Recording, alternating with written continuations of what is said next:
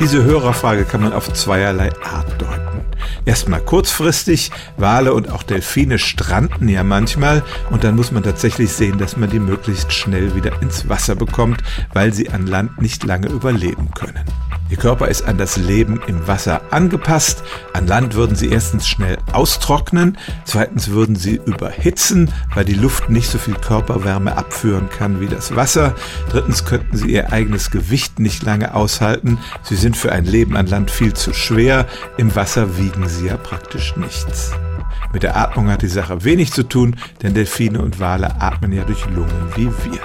Die zweite Interpretation, Delfine und Wale sind ja Säugetiere, die irgendwann ins Wasser gegangen sind und sich dann immer weiter ans Meer angepasst haben, könnte sich die Evolution wieder rumdrehen, dass sie so wie die Urahnen aller Landtiere irgendwann wieder rauskriechen aus dem Wasser. Das ist unter Evolutionsbiologen durchaus umstritten. Die herrschende Meinung ist wohl, nein, diese Entwicklung hin zum Wassertier, die ist nicht so leicht umkehrbar und die Delfine können sich nicht zurückentwickeln und wieder Landsäugetiere Tiere werden.